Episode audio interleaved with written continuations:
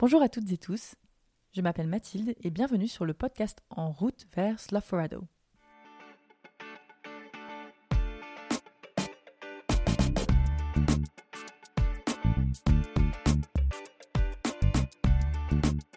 J'ai profité de mon mois de juillet sur la ZAD pour prendre un court instant de recul en partant en exploration de mon écologie profonde avec le travail qui relie dans la forêt de Brocéliande. Pour vous présenter juste rapidement le travail qui relie, il s'agit d'une expérience impulsée par Joanna Messi, une militante écologiste américaine adepte du bouddhisme et considérée comme pionnière en éco-psychologie. le travail qui relie, c'est une méthodologie en quatre étapes qui invite à explorer son lien avec le vivant, à exprimer ses émotions face à un système destructeur et à faire émerger son éco-conscience, cette conscience qui englobe l'ensemble des êtres vivants. Bon, même si je n'ai pas réussi à m'immerger complètement dans tous les exercices, ce temps était une belle occasion de faire un pas de côté et également de faire de magnifiques rencontres. Celle d'un lieu d'abord, la Guette, un écolieu près de Pimpon porté par Alexis, une sorte de sage, de vieux sage à la générosité sans limite et qui prône un retour à une vie simple et à la sobriété heureuse. Pas d'électricité et pas d'eau courante, et la source la plus proche à 1 km. Autant vous dire qu'on prend conscience de la préciosité de l'eau.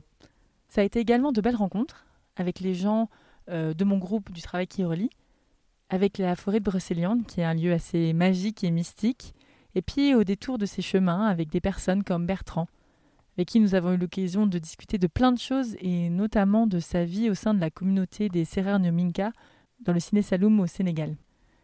Comme vous allez le découvrir au cours de cet épisode, il y a plein de pratiques inspirantes dans la manière de vivre de cette communauté, par rapport à la spiritualité, la santé, le respect du vivant, la place de l'homme avec un grand H au sein de son écosystème.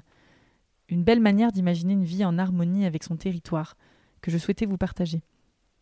J'espère que vous trouverez cet épisode aussi intéressant que moi. Belle écoute Bon, mais merci Bertrand, merci d'être avec moi. On est vraiment au milieu des feuilles mortes euh, dans cette magnifique et magique forêt de Brocéliande. et donc euh, voilà, j'avais vraiment euh, très envie de prendre le temps de t'écouter parce que voilà, ça a été pour moi une belle rencontre touchante et magique aussi. Et, et, bien du coup, Bertrand, je te propose de commencer en expliquant à nos auditorices qui tu es en quelques mots. et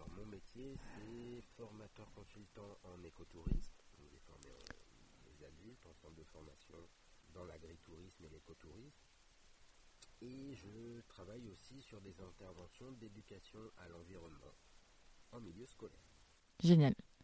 Et du coup, tu, tu as aussi euh, beaucoup œuvré euh, auprès euh, de ta communauté adoptive. Alors, j'ai eu la chance d'être effectivement adopté par, par des, des, villageois du delta du Sine Saloum au Sénégal, l'ethnie des Serrer Minka sur l'île de Marlotte. Et de par le fait qu'ils m'ont inclus dans, dans la famille, et dans le village, j'ai eu la chance de mettre mes compétences, c'est-à-dire l'écotourisme, la conception de séjours écotouristiques, à leur service.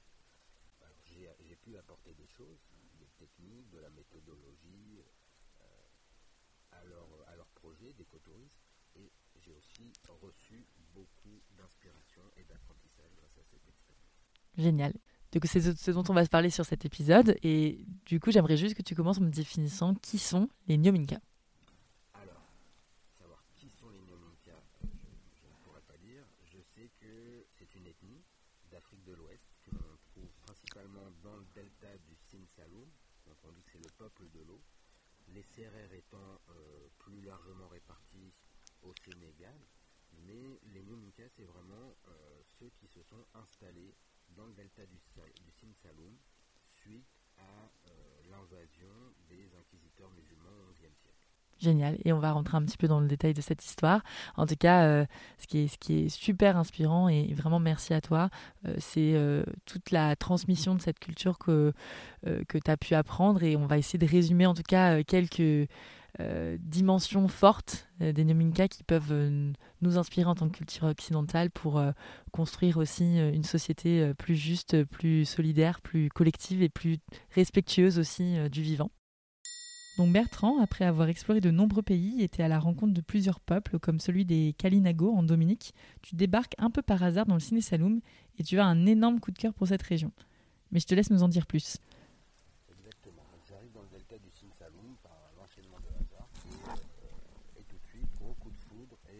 sentiment de familiarité avec, avec le lieu. À tel point que donc il y a une famille qui m'a adopté.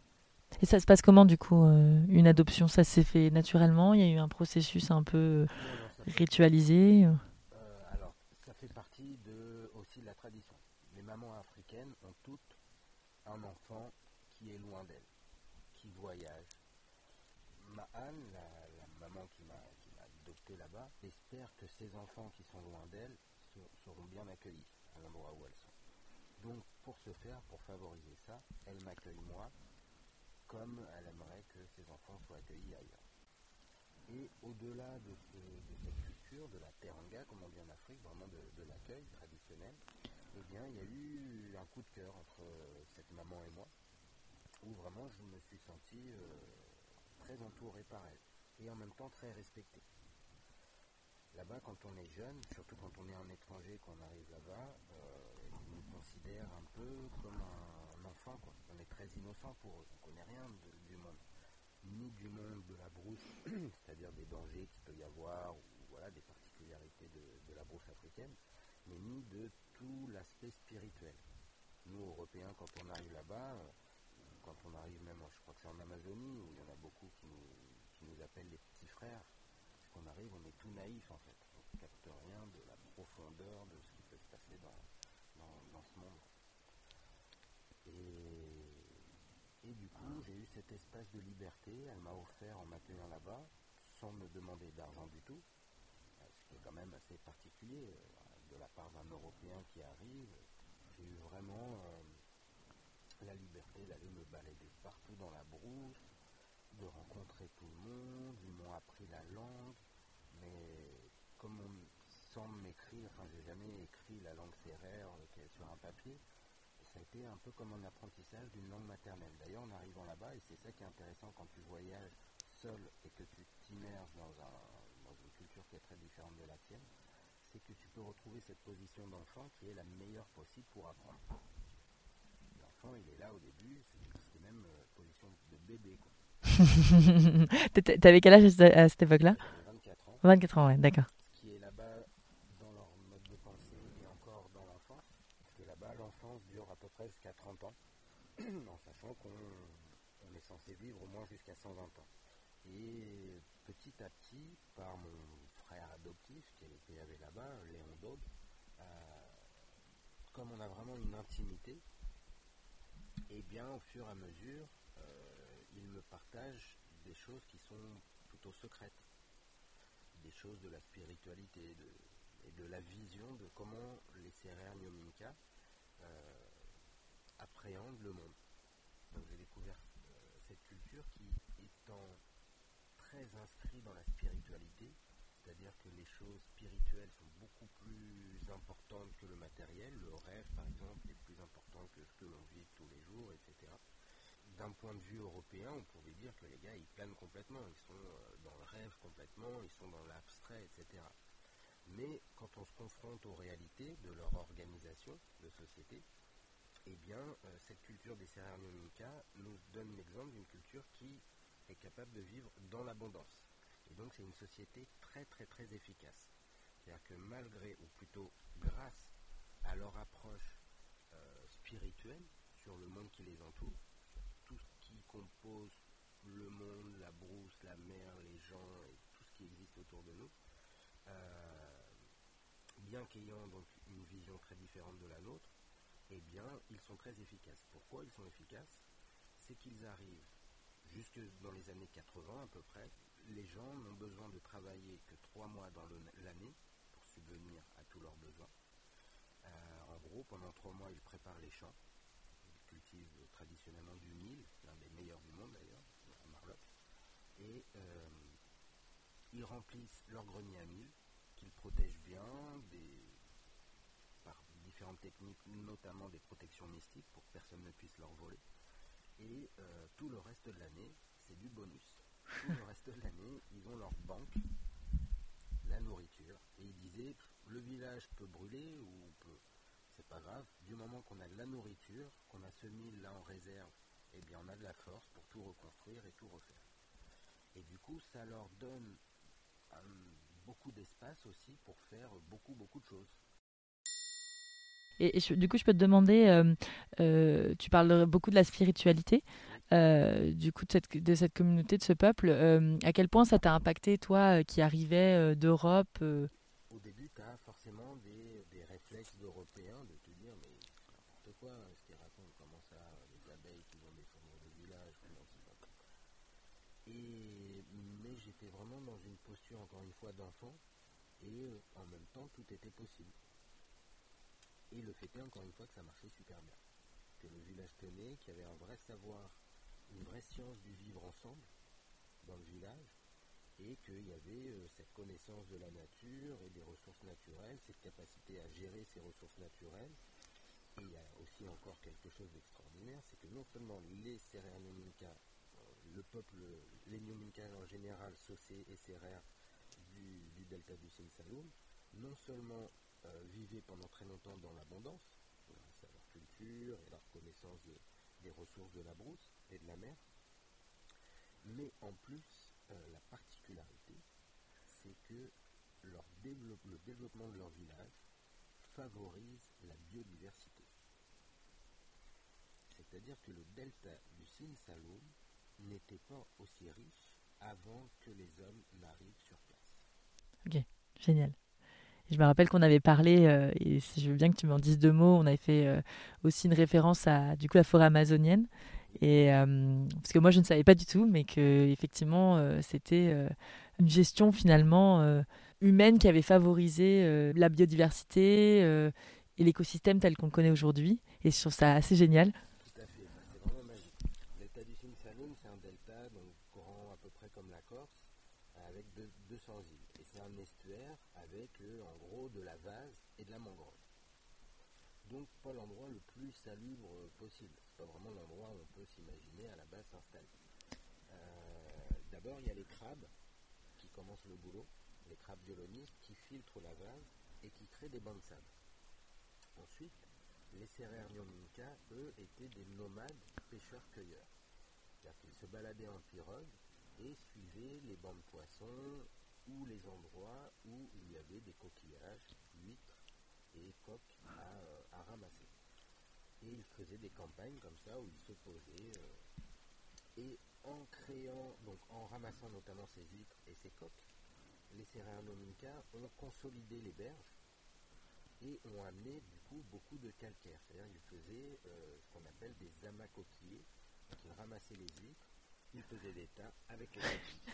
Et du coup, en créant ces amas coquillés, mais euh, énormes amas coquillés, c'est-à-dire qu'ils ont fait ça pendant tellement longtemps qu'ils ont créé des îles entières de coquillages. L'île de Dioram Boumat par exemple, mais en fait tout le delta du Sin Saloum, euh, on voit dans le sous-sol en fait des gros tas de coquilles. Et ce gros tas de coquilles, c'est vraiment très intéressant parce que non seulement ça consolide les berges, mais ça amène du calcaire quand les, gens partaient dans la mer comme ça, ils prenaient des réserves de vitamines. Parce qu'ils avaient peut-être des, euh, poissons à manger et, des coquillages, mais il leur fallait aussi des fruits. Et il fallait des fruits faciles euh, à, conserver. Donc ils prenaient l'un des fruits qui donne le plus de vitamines, le fruit du baobab, le pain de singe. Et donc on peut imaginer les serrères, les, les gens en train de récolter les coquillages le tas et ensuite bah, il mangeait en même temps du pain de singe et cracher le pépin dans, sur le tas de coquillages. Chose heureuse, c'est que le baobab, pour pousser, a besoin de calcaire. Génial. et du coup, bah, ça tombait bien, puisque les baobabs poussant, euh, les baobabs du coup euh, créent de l'humus en faisant euh, des feuilles, attirent des oiseaux attire, c'est comme un, chêne en fait. Il y a énormément, je crois qu'il y a plus de 200 ou 250 espèces animales et végétales qui vivent autour et qui dépendent du, baobab. Le baobab étant un arbre creux en plus, tu as des chauves-souris à l'intérieur, tu as des insectes, des, araignées, des scorpions, enfin bref, tu les oiseaux qui viennent se poser sur l'arbre.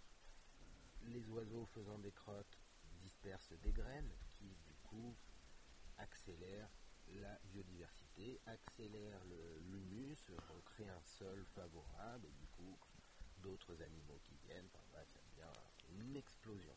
Et du coup, d'endroits où on avait donc que de la mangrove peut-être, le passage de l'homme, avec leur, avec leur manière d'appréhender les choses euh, et leur, technique, a favorisé justement euh, une explosion de biodiversité.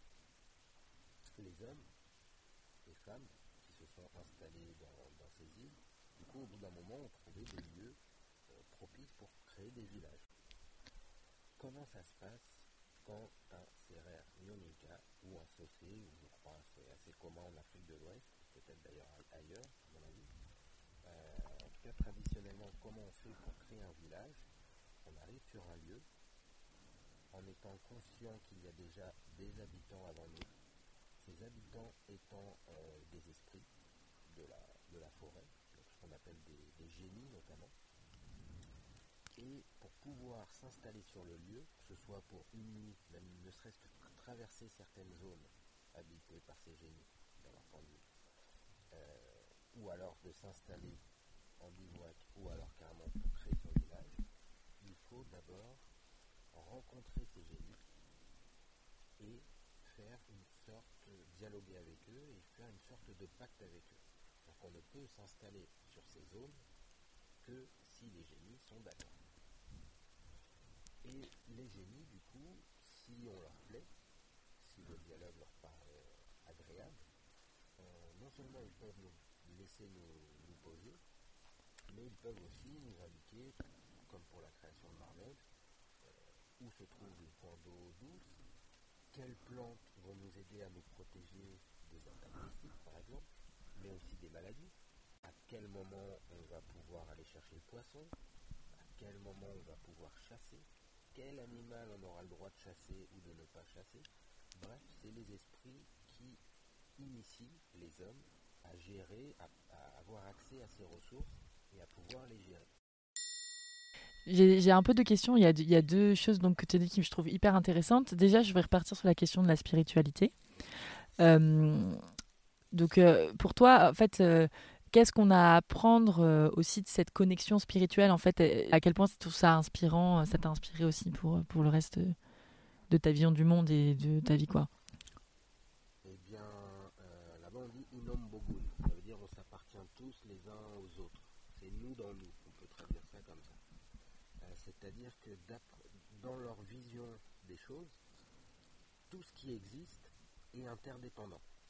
C'est-à-dire que l'homme n'est pas placé au cœur de la création, au centre de la création, comme dans notre vision monothéiste où euh, du coup on est, on est là et tout le reste est à notre service. C'est vrai que l'homme étant à l'image de Dieu dans la religion chrétienne par exemple, bah, c'est vachement pratique. Tout le reste euh, c'est que de la matière à manger, à utiliser, à fabriquer à son, service. Alors que le point de vue des mais je crois que c'est assez propre à beaucoup de cultures euh, dites aborigènes ou de chasseurs-cueilleurs ou culture animiste, c'est vraiment que l'homme se place au milieu de, ce concert d'êtres vivants et euh, il a sa part, il n'est pas au-dessus. Il a du coup le droit de bénéficier de ressources, mais il a aussi des devoirs de euh, d'avoir un comportement correct euh, et, de gérer aussi ses ressources pour le bien de tous. Parce que c'est nécessaire à la survie et à une vie en abondance. C'est d'ailleurs grâce à ce point de vue-là qu'ils ont cette vie euh, d'abondance, enfin qu'ils avaient en tout cas ces conditions d'abondance dans leur, dans leur village. Parce que à chaque fois, ça leur permet d'être vraiment très très juste, de ne pêcher ou ne chasser que l'animal qui est possible de chasser ou de pêcher, et euh, du coup de ne pas impacter l'environnement, voire même d'y participer. Et là où ça a été hyper inspirant pour moi, euh, et je trouve inspirant pour tout le monde, euh, c'est que ça nous sort de l'idée que l'homme est un parasite, parce que c'est vrai que c'est un peu ce qu'on nous présente, hein, et c'est un peu la vision qu'on peut avoir, où on voit que on nous dit souvent que peu importe l'activité de l'homme, elle a un impact négatif sur la, nature. Et bien là, non. D'ailleurs, leur culture est classée au patrimoine mondial de l'humanité par l'UNESCO pour ce fait. Ok, wow. Quelque chose de reconnu. C'est un énorme trésor. Génial. Euh, et donc moi, je voulais te poser aussi la question, euh, toujours dans cette logique d'inspiration de, aussi de ces, modes de, vie euh, complètement différents de, notre manière de faire et d'être. Qu'est-ce que toi, dans, le quotidien du coup de ces communautés, tu as trouvé intéressant, inspirant et, que tu penses qu'on, pourrait appliquer à, notre, notre quotidien d'occidental Eh bien, ce que je trouve vraiment inspirant, c'est de fonctionner d'abord sur le ressenti avec le cerveau. Euh, donc vraiment la grosse différence, en tout cas que j'ai pu ressentir en passant d'un monde à l'autre à chaque fois, c'est que donc nous occidentaux, on pose d'abord une théorie, on pose d'abord un plan d'action, on doit faire un projet, on dit voilà quel est notre objectif, comment on va atteindre notre objectif, c'est quoi les étapes, les outils pour y arriver, etc. Et on suit le plan. Donc ça a une grande efficacité, parce qu'on arrive rapidement à notre objectif, etc mais ça manque euh, d'adaptabilité aux réalités du terrain. À tel point que bah, on voit le bazar que ça fait, je n'ai pas besoin de décrire, je crois, pour voir qu'il y a quelques faiblesses apparemment dans, les faits, dans, cette, manière d'appréhender le monde. Ça peut nous permettre de réaliser des choses extraordinaires, comme dans l'espace, les avions, la médecine, des choses très, très fortes, très, très élaborées. Mais a vraiment la grosse faiblesse de ne pas rentrer dans ce grand concert de tous les êtres vivants. Ça me fait penser un peu à euh, comme si tu rentrais dans un orchestre, euh, un groupe, un jam de musique qui, a lieu autour de toi, et euh, tu veux y participer, mais si tu veux y participer, si tu veux que ce jam et que ton intervention dans le jam rentre bien et sonne bien, il faut que tu écoutes d'abord, pour ensuite vraiment rentrer et avoir ta note au bon moment qui va faire vibrer le, tout. Euh, nous, notre façon de faire, j'ai vraiment l'impression qu'on arrive euh, avec notre guitare électrique dans un, groupe de musiciens qui est en train de s'éclater à tous les êtres vivants. Et nous, on, arrive avec notre guitare électrique en se disant on cartonne, on est largement meilleur que les autres. Et c'est nous qui allons poser le rythme là.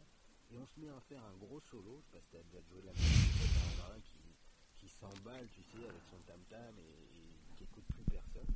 Et en fait, peut-être qu'il est fort avec sa guitare et peut-être qu'il va faire un solo super, mais en fait, ça va pas du tout rentrer en harmonie et ça va détruire tout le reste. Ça, c'est ce que je peux observer de notre façon de faire. Ce qui est inspirant dans la façon de faire donc, de ces populations, que ce soit les Sérères Minka ou les Indiens Kalinago en Dominique, c'est que eux, ils ressentent d'abord les choses, et par rapport à ce qu'ils ressentent, c'est là qu'ils vont euh, ensuite euh, en tirer euh, des, principes de fonctionnement. Et en fait, il y a quand même un squelette dans leur façon de faire les, choses, c'est-à-dire il y a quand même des, principes, une sorte de, charte, il y a des valeurs qui sont portées, mais pas de, pas de plan défini à la base. Alors ça c'est assez déroutant quand tu arrives là-bas, parce que rien n'est organisé, c'est le bordel complet. Mais ça marche sur certains points. Et en fait, pour aller vraiment plus loin, je trouverais intéressant, c'est qu'on voit que même leur approche a euh, des limites, notamment en se confrontant à la mondialisation qui arrive, au grand mélange de toutes les cultures, voire l'uniformisation des cultures, on voit que ça a des limites. Il y a beaucoup de projets qui ne vont pas jusqu'au bout et on ne part pas toujours dans le concret, etc. Et je me dis que ce qui pourrait être intéressant, de mélanger vraiment les deux. Si on peut mélanger vraiment ce ressenti, qui était sûrement euh, largement suffisant pendant des millénaires quand on, avait une nature assez généreuse, assez bonne santé, je ne sais pas, une façon de fonctionner qui collait, pendant très longtemps c'était largement utile et, largement suffisant. Après, on a exploré une autre façon de faire qui est bah, la mentalisation, matérialisation des choses, etc., qui nous a emmené aussi à une grande, grande efficacité, mais qui arrive aussi à ces énormes limites, voire même euh, à nous limiter peut-être l'avenir carrément de la vie, telle qu'on la connaît. Et peut-être maintenant, ça, pourrait être intéressant bah, de mélanger les deux, voir comment on fait pour euh, vraiment ressentir les choses et en même temps être capable d'une grande efficacité de fonctionnement. Génial donc par rapport à, la question justement euh, de la santé, qui est un enjeu aussi fondamental euh, pour nos sociétés futures, comment, de quoi on peut s'inspirer aussi sur les pratiques de ces communautés par rapport à la connaissance des plantes, de l'herboristerie, pour justement aussi penser une, santé un peu plus durable aussi et peut-être plus respectueuse du vivant.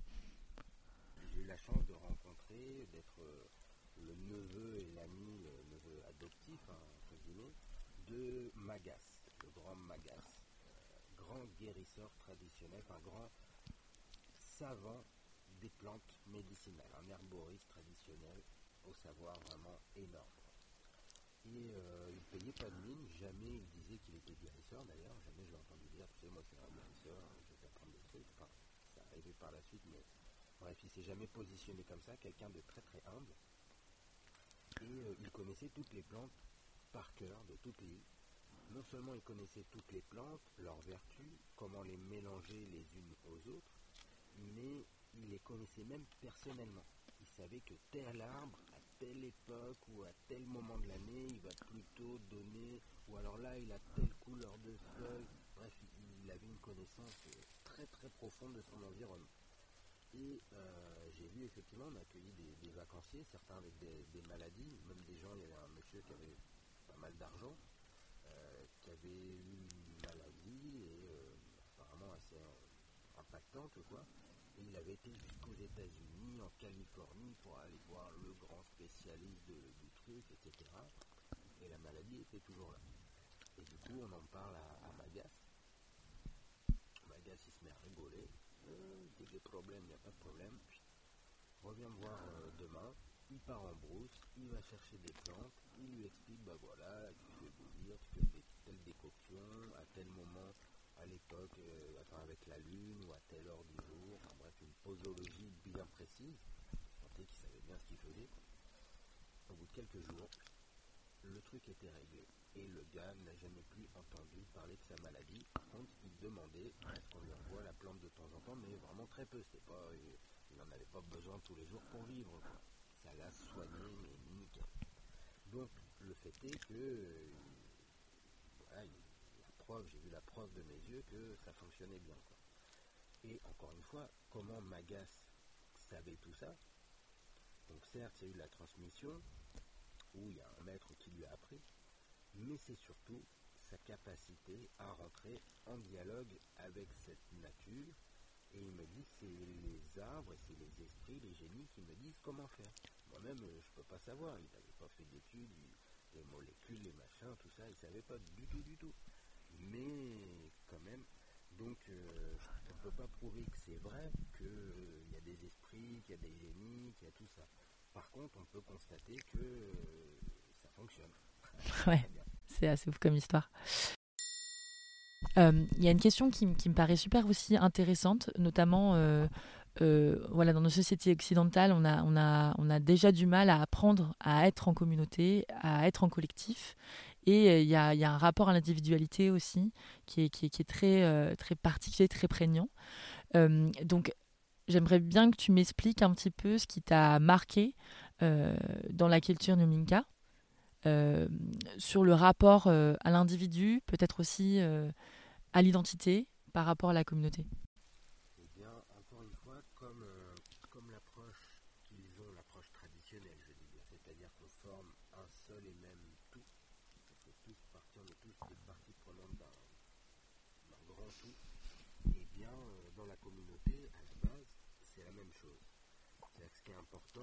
c'est pas euh, l'un ou l'autre. Ce qui est c'est nous tous. Que si nous tous ça va bien, on peut être bien. Si on a un qui est bien et l'autre qui est très mal, forcément il va, se créer des déséquilibres. Par exemple, ça je l'ai appris concrètement. Hein, euh, bah, euh, on est deux, il y a à manger, plutôt pour un.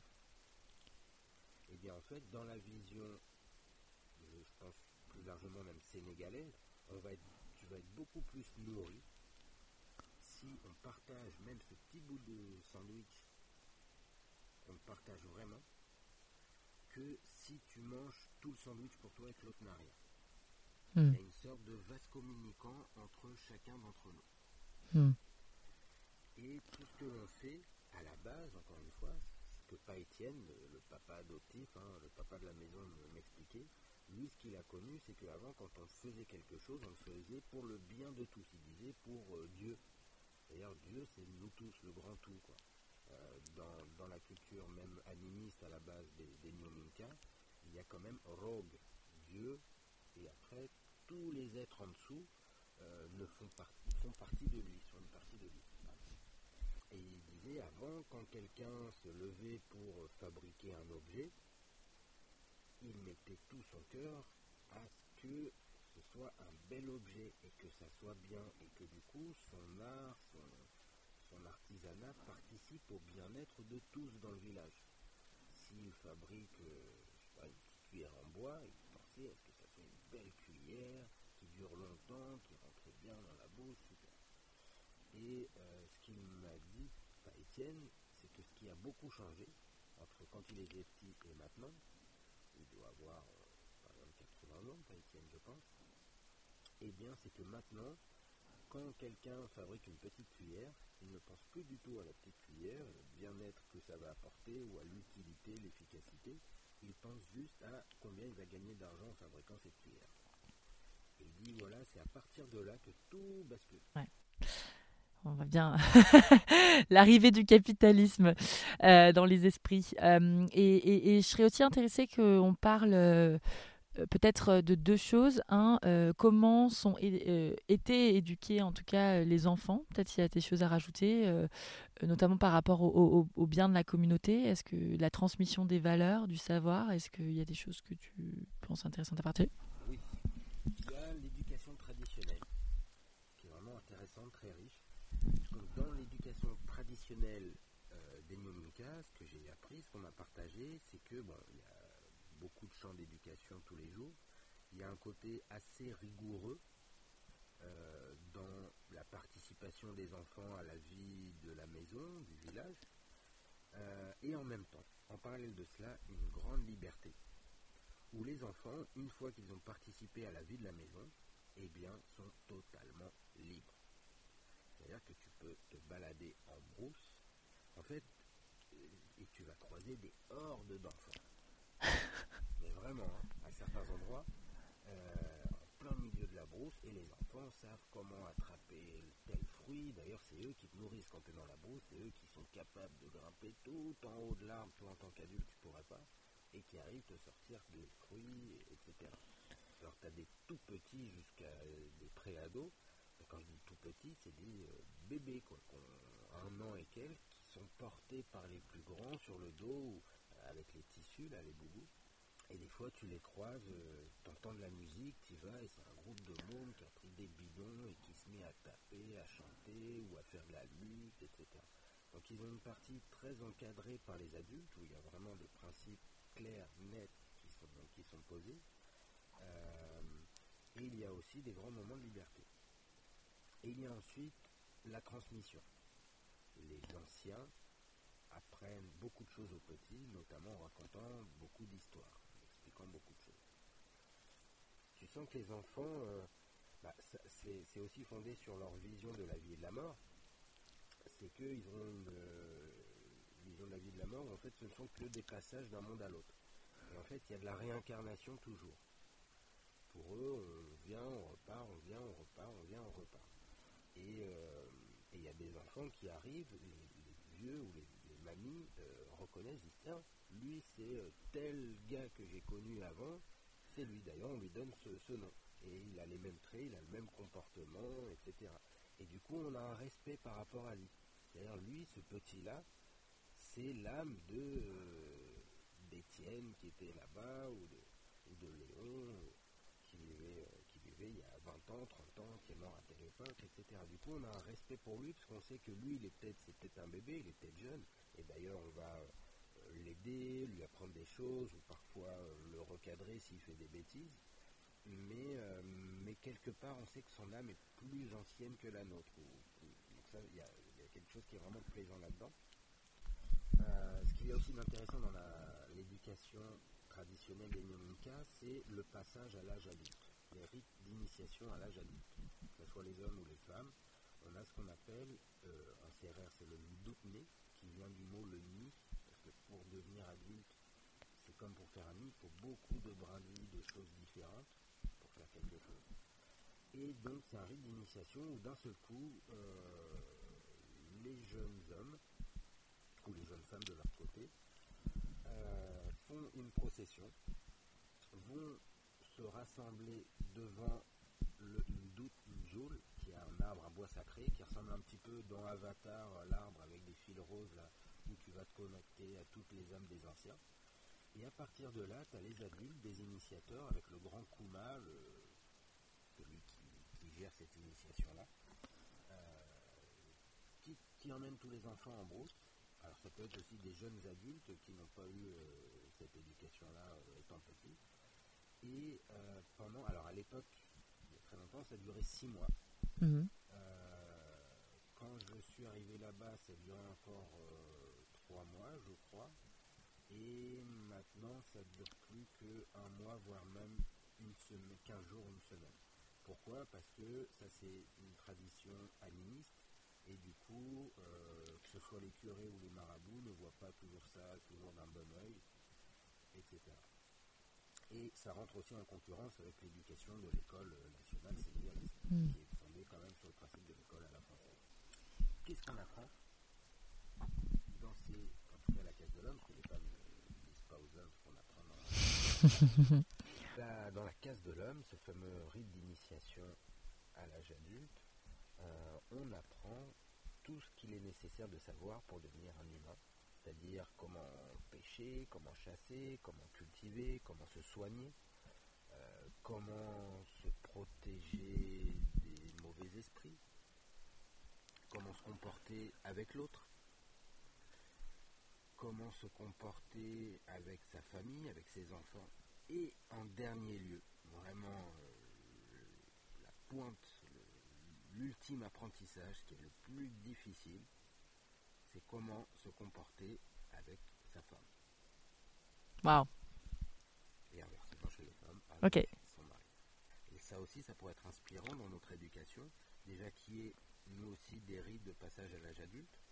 Je crois que ça peut être euh, intéressant pour les adolescents.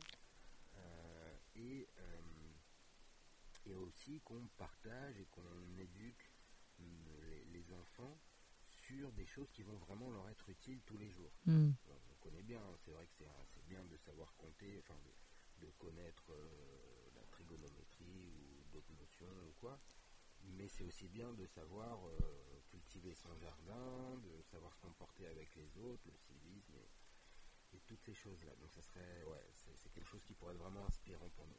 Carrément, super intéressant. Et donc merci pour tout ça. Je pense qu'on pourrait parler des heures encore euh, de cette culture, de ce peuple des Nominka qui, est tellement, euh, voilà, avec toute la construction sociétale et culturelle et communautaire qui s'est fait.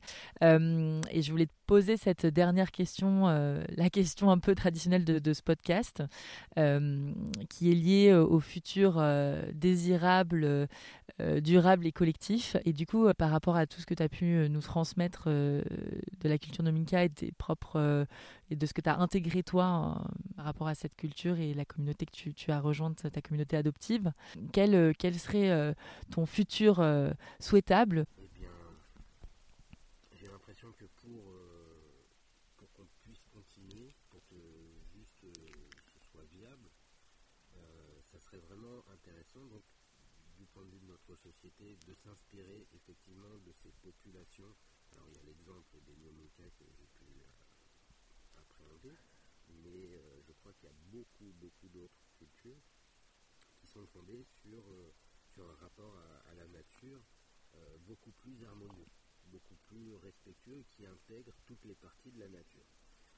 J'ai vraiment l'impression qu'avant de créer un projet d'urbanisme, de quoi que ce soit, on devrait d'abord, si on doit créer un nouveau jardin quelque part, on doit d'abord observer, voir qui et où, qui habite sur le lieu, de quoi est, consisté, constitué cet écosystème, et du coup, qu'est-ce qu'il est possible de faire ou pas sur ce lieu pour, euh, participer à son bien-être? C'est-à-dire que tous nos projets soient calés d'abord sur les besoins de chaque être vivant de l'écosystème sur lequel on arrive. Et j'ai confiance que si on se cale là-dessus, euh, ça va être vraiment efficace. C'est-à-dire qu'on peut vraiment arriver à quelque chose de, vraiment harmonieux et, de, et en plus pas forcément euh, très si restrictif que ça. Encore une fois, ce que, que j'ai vécu avec les Nyominka ou en Dominique avec les Kalinago, c'est que avec leur point de vue là, ils vivaient dans l'abondance absolue. Merci à vous d'avoir écouté cet épisode. J'espère qu'il aura su vous inspirer et vous donner envie d'en découvrir plus sur la communauté des Srer Nyominka. Je vous donne rendez-vous très prochainement pour la suite des aventures. En attendant, n'hésitez pas à me contacter par mail gmail.com ou sur Instagram slothforado. À bientôt sur les routes.